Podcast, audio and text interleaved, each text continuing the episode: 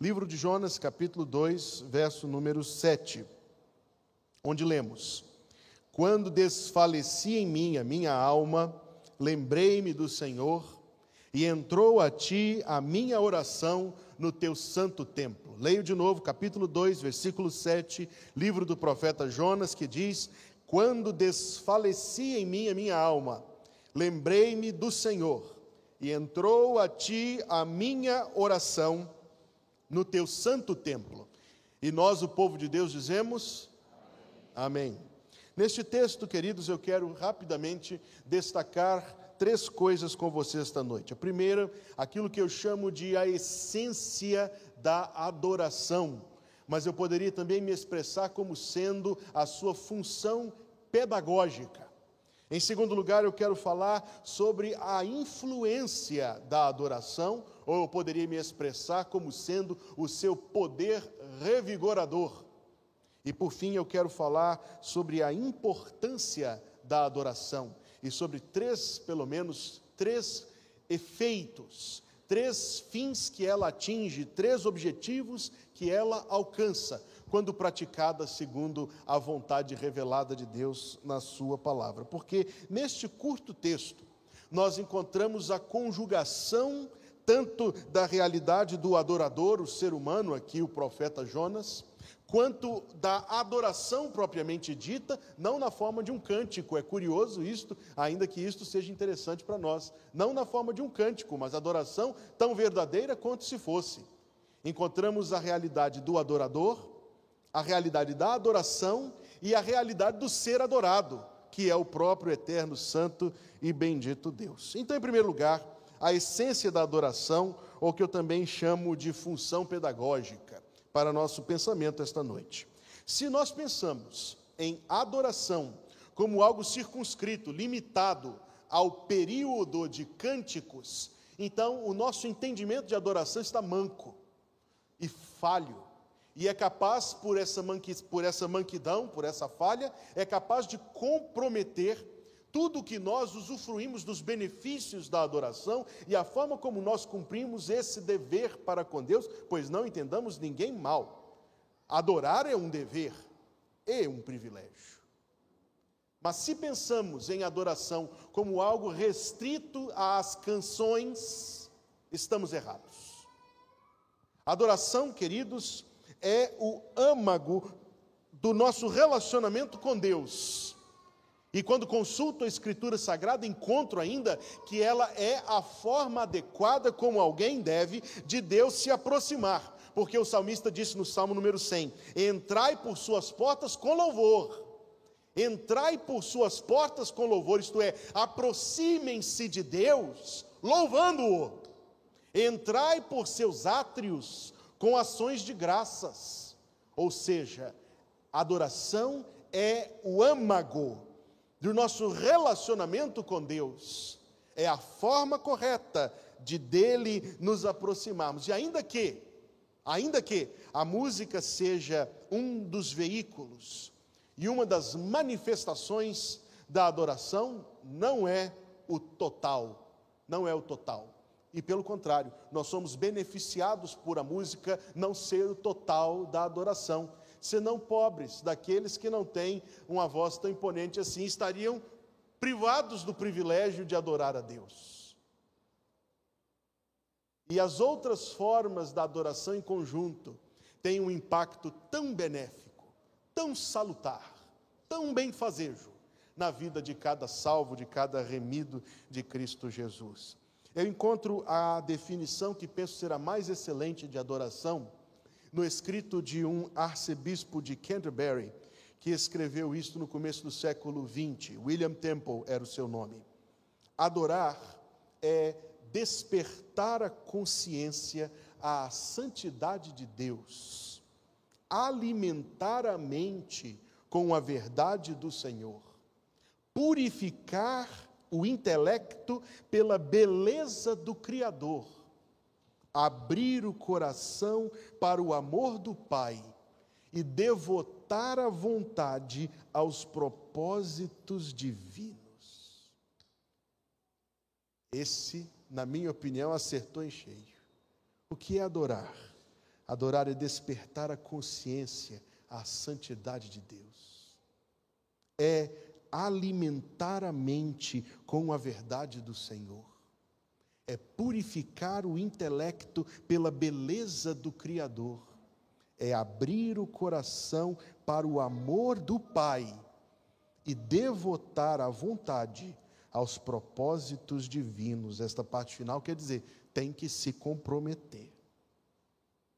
É mais do que se emocionar com um cântico é apropriar-se, tomar posse, fazer seu, intimar, guardar no seu íntimo, no seu coração, tudo o que é verdade a respeito de Deus.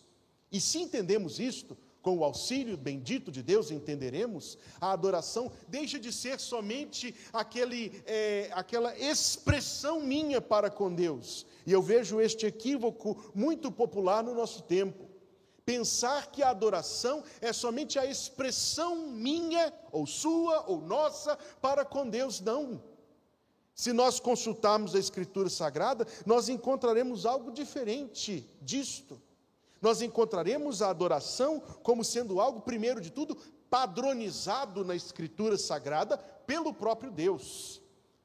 O cantor cristão de Israel, que tinha somente 150 hinos, o livro dos Salmos, que foi usado durante séculos e séculos, era o padrão da adoração do tempo do Antigo Testamento.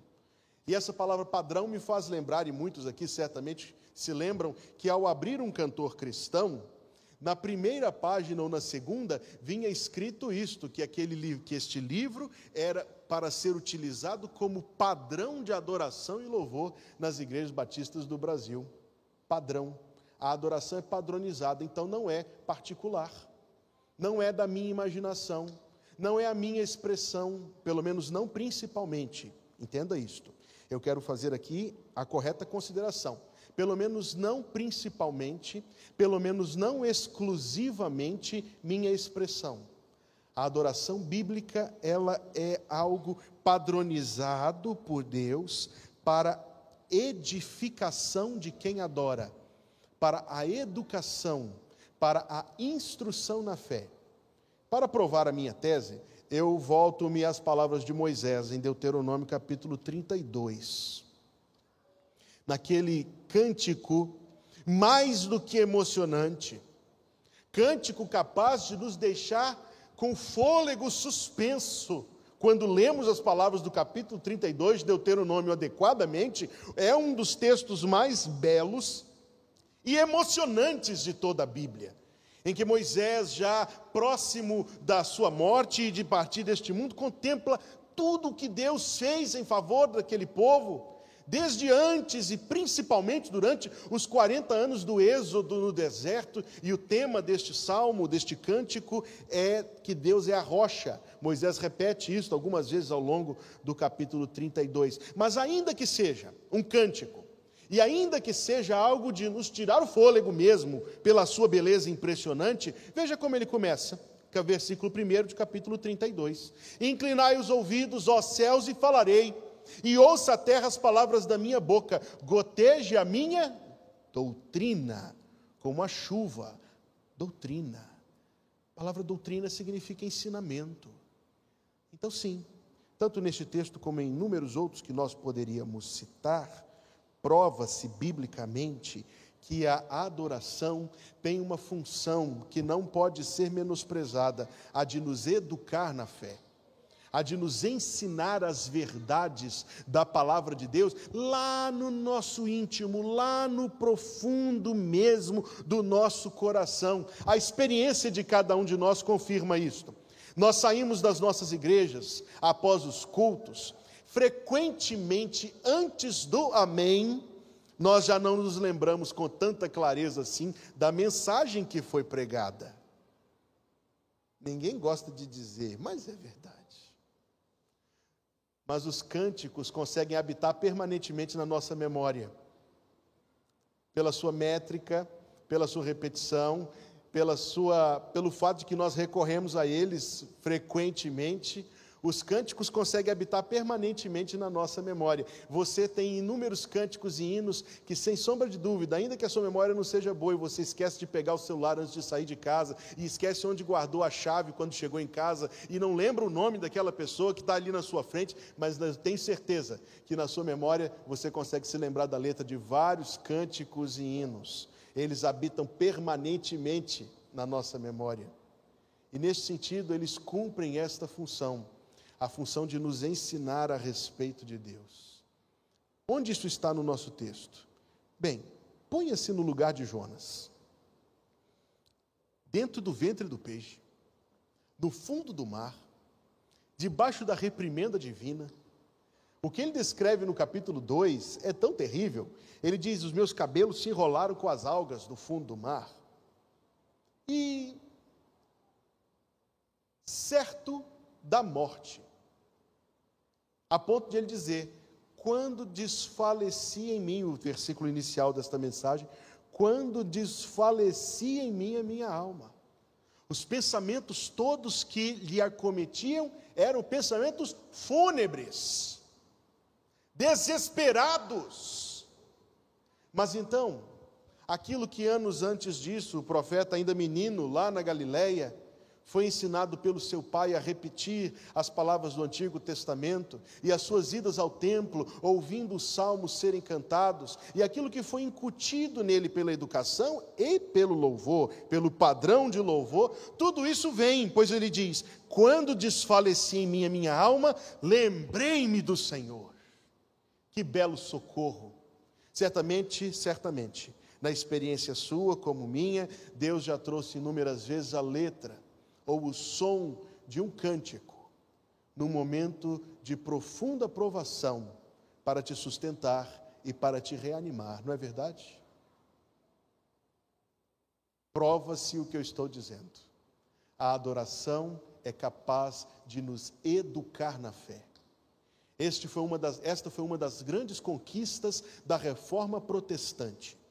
Nunca mais o povo se assentando para assistir o culto acontecer prestado a, prestada a adoração por um pequeno conjunto de pessoas, embora vejamos com perigo isso sendo restaurado silenciosamente em muitas igrejas evangélicas. A congregação passiva, silente, adormecida, enquanto o culto supostamente acontece naquilo que alguns equivocadamente chamam de altar. Uma das grandes conquistas da reforma protestante foi a restituição do canto congregacional da adoração corporativa, em que cada um podia dirigir-se a Deus com seus cânticos, e não somente apresentar cânticos a Deus, mas aprender a fé a partir daquilo que nós cantamos. Queridos, aquilo que nós cantamos nos ensina o que nós cremos, nos ensina quem Deus, o nosso Deus é, e e ganha lugar lá no profundo de cada um de nós, eu repito. A pregação, e eu sou consciente disso, não é capaz de conquistar, de conquistar isto.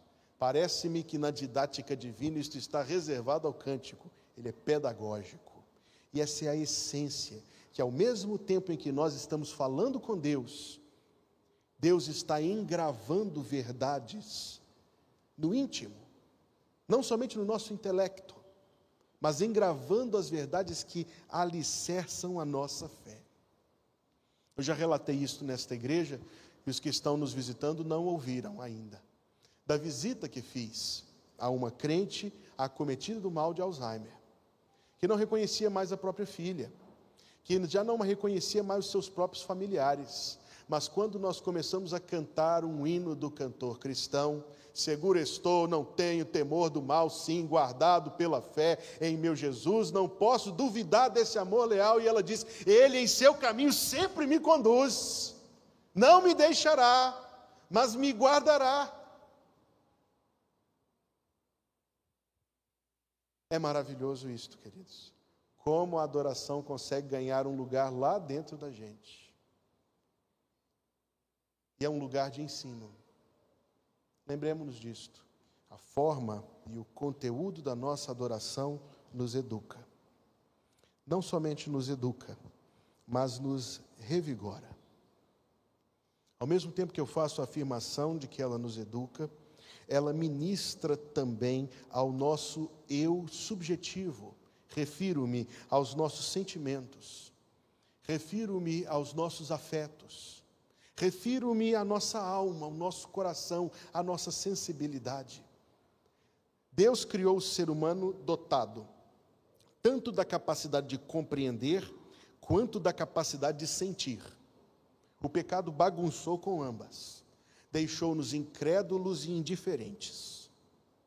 Mas pela graça de Deus, tanto nós podemos alcançar compreensão da verdade, o próprio Espírito testifica com o nosso espírito, como nós usufruímos os benefícios revigoradores disso.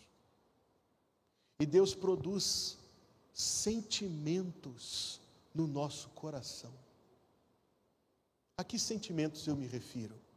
Refiro-me àquilo que Jesus disse aos 70: Alegrai-vos por estarem os vossos nomes escritos no livro da vida. É uma alegria tão grande, a alegria de perceber a si mesmo amado e perdoado por Deus e reconciliado com Deus.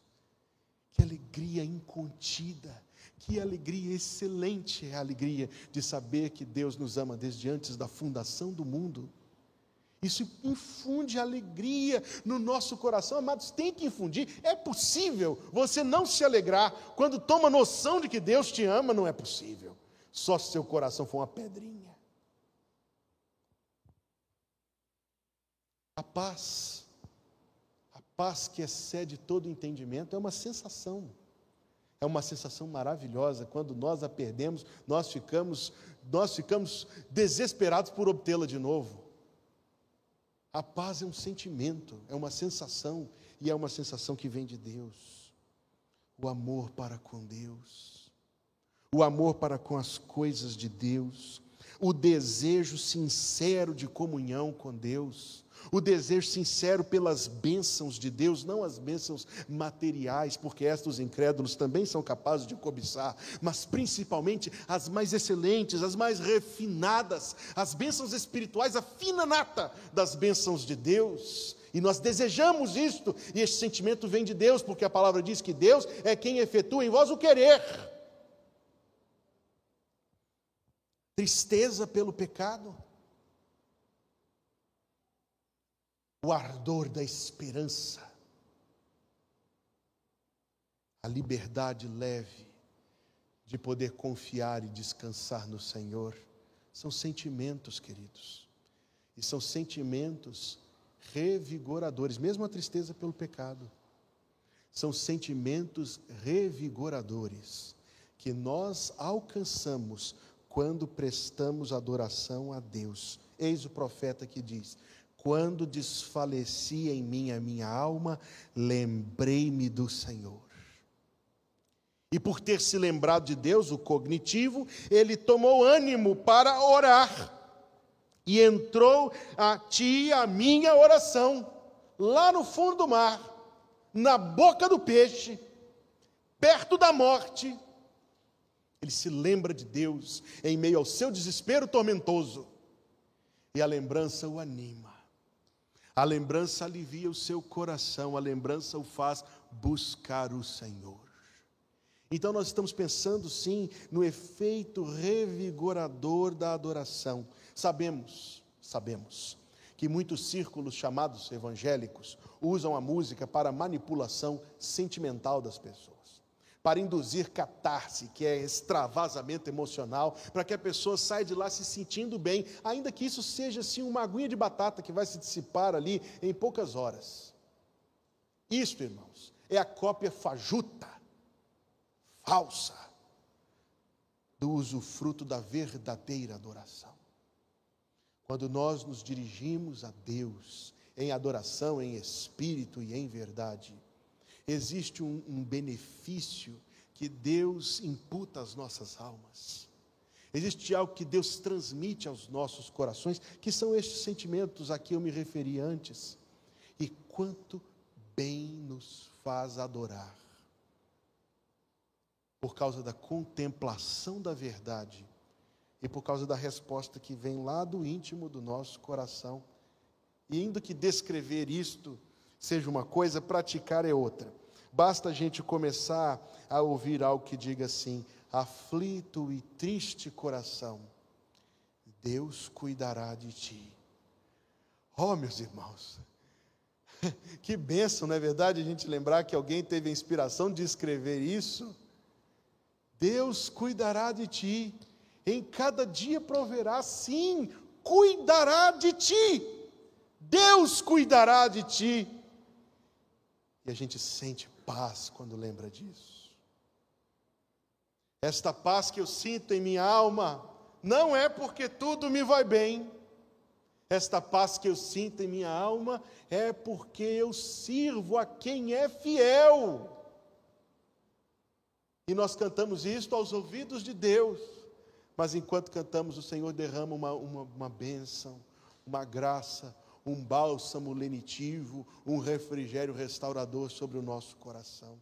Não olhe as circunstâncias, não, não, não. Olhe o seu amor.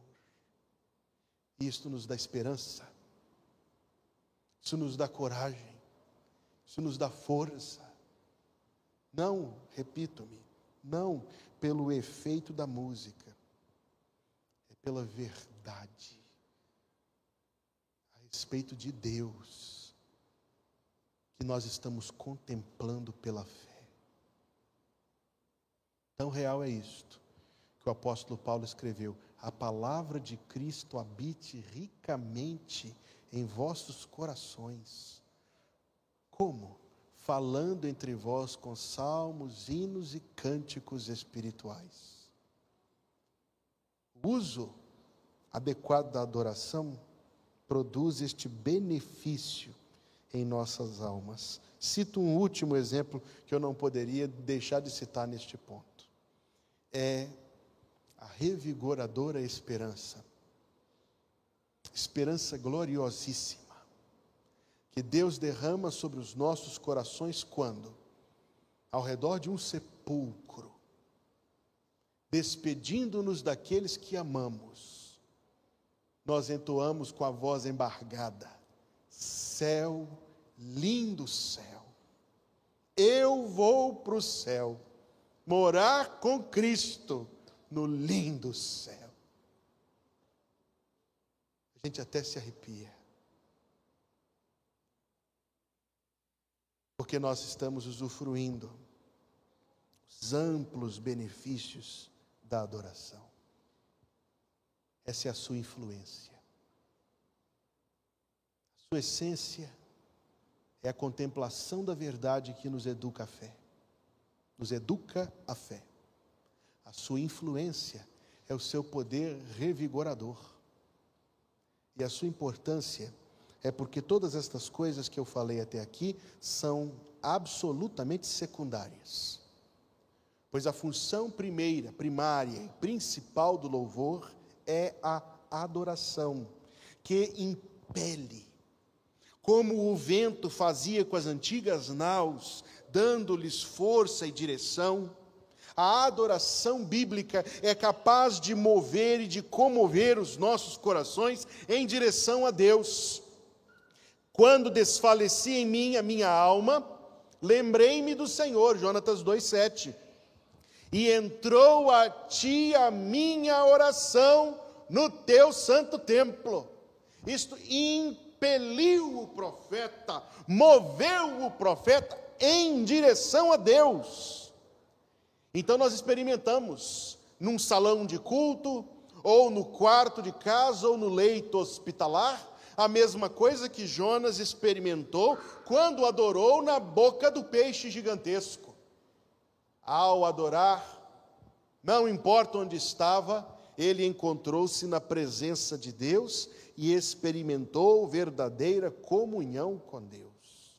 E isto, irmãos, é promovido como, como experimentávamos antes neste culto, em que cantávamos aqui na terra, mas era como se nossos corações tivessem sido, pelo Espírito de Deus, transportados às câmaras celestiais, porque nós experimentamos verdadeira comunhão com a verdadeira presença de Deus. E a adoração nos promove isto. Que coisa maravilhosa é a adoração.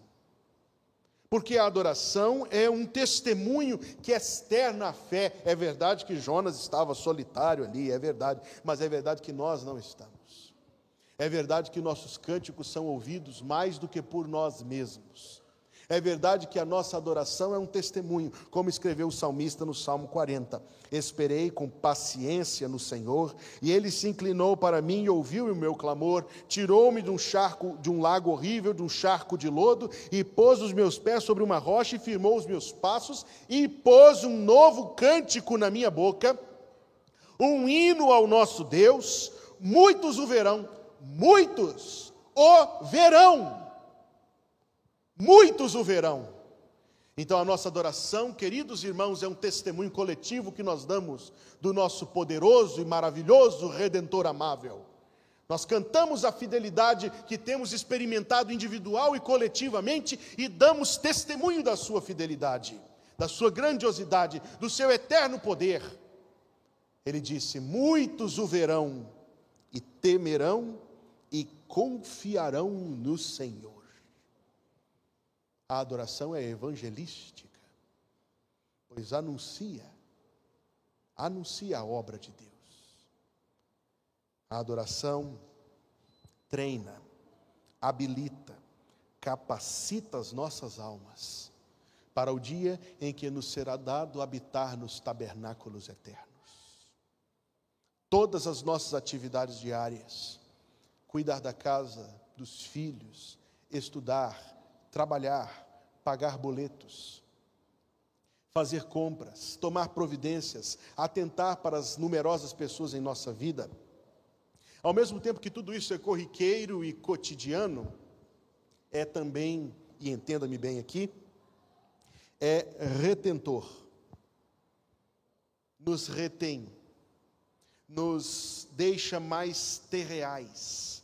Não estou falando de pecado.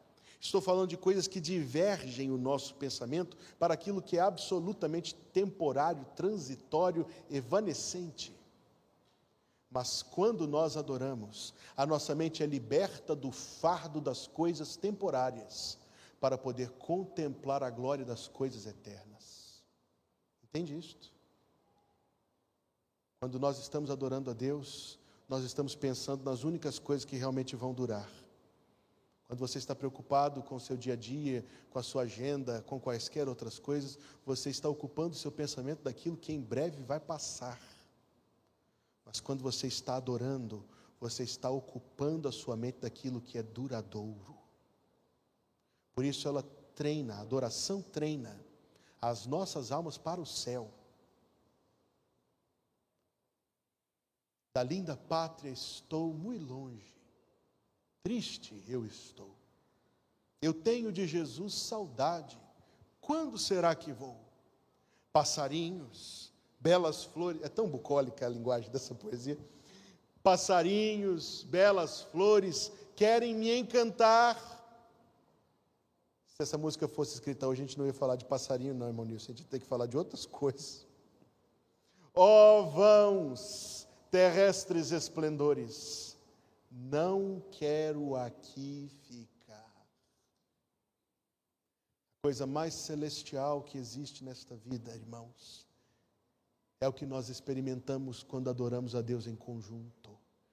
Porque é a única coisa que nós fazemos nesta vida que nós vamos fazer na eternidade.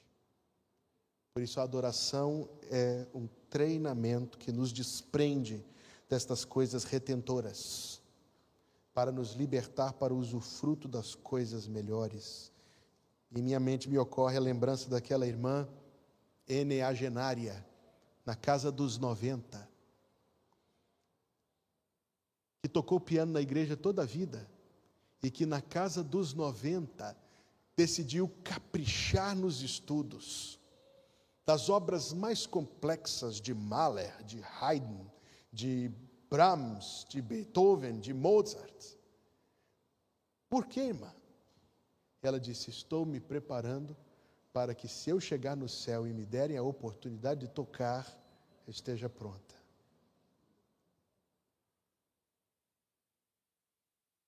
Nós estaremos prontos para adorar se o Senhor nos chamar, pois a adoração treina os nossos corações para a vida eterna. Por isso, queridos, nós enxergamos esta noite, sim, como uma noite memorável.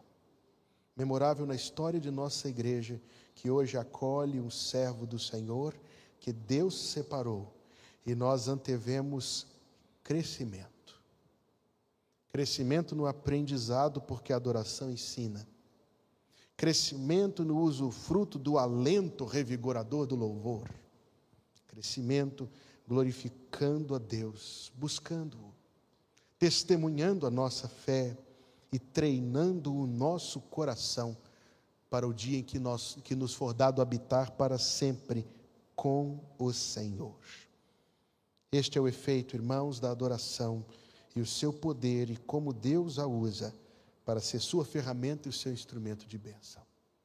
Mas antes de orar, eu quero deixar um versículo com Adson. Versículo que eu sempre deixo com os meus colegas pastores ou ministros quando tenho ocasião de participar de uma posse ministerial. Eclesiastes 9, versículo 8. Em todo tempo sejam brancas as tuas vestes, e nunca falte azeite sobre a tua cabeça. Vamos orar. Damos-te graças, bendito Deus, pelo privilégio de meditar na tua palavra e poder contemplar, ó Deus, que benefícios e que bênçãos extraordinárias o Senhor nos reserva quando nos aproximamos de Ti em oração. Obrigado, Senhor, por esta noite. Obrigado, Deus, por podermos receber Adson e sua família como ministro desta igreja e que a tua bênção o acompanhe por todos os anos, e pedimos que sejam muitos anos, que o Senhor o dispuser ao teu serviço nesta frente do teu reino. Louvamos-te por esta noite e pela tua presença entre nós, bendito Deus, em nome do Senhor Jesus Cristo. Amém.